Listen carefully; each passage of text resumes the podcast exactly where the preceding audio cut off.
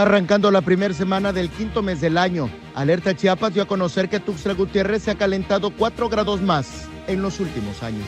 Al día de hoy, 2023, estamos registrando temperaturas en Tuxtla Gutiérrez de 38 grados centígrados. O sea, un aumento de 4 grados es muchísimo a nivel ciudad. Muchísimo, muchísimos grados.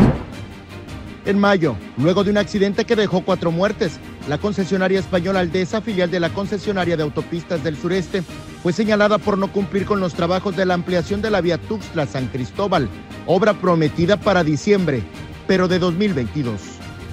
Por esas fechas, Margarita Velasco, una indígena desplazada del sector Santa Marta en Chenaló, clamaba por el paradero de su hija.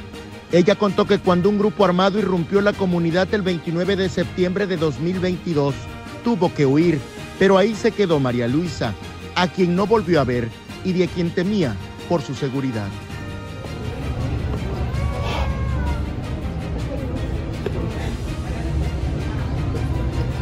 Es que no puedo. Cuando puedo, quiero hablar con mi hija. Lo mata, lo amenaza.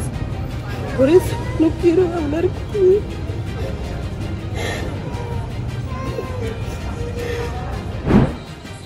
Un presunto abuso sexual a una niña de cuatro años ocurrió el 16 de mayo en el Kinder Justo Sierra, en el municipio de Yajalón, el cual despertó la indignación de la población.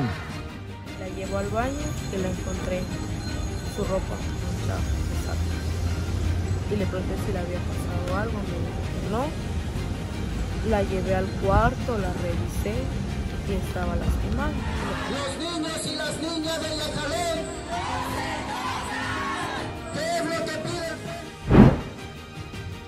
escándalo. El sábado 20 de mayo, Dior presentó en la Ciudad de México la colección Crucero 2024.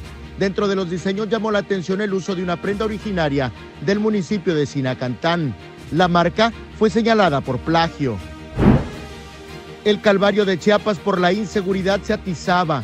En la última semana del mes, habitantes del ejido Nueva Independencia, mejor conocido como Lajerío, en frontera Comalapa, huyeron de sus casas por el acecho de grupos criminales. Son mujeres y niños que en sus manos llevan bolsas con sus pertenencias. Huyen de la violencia.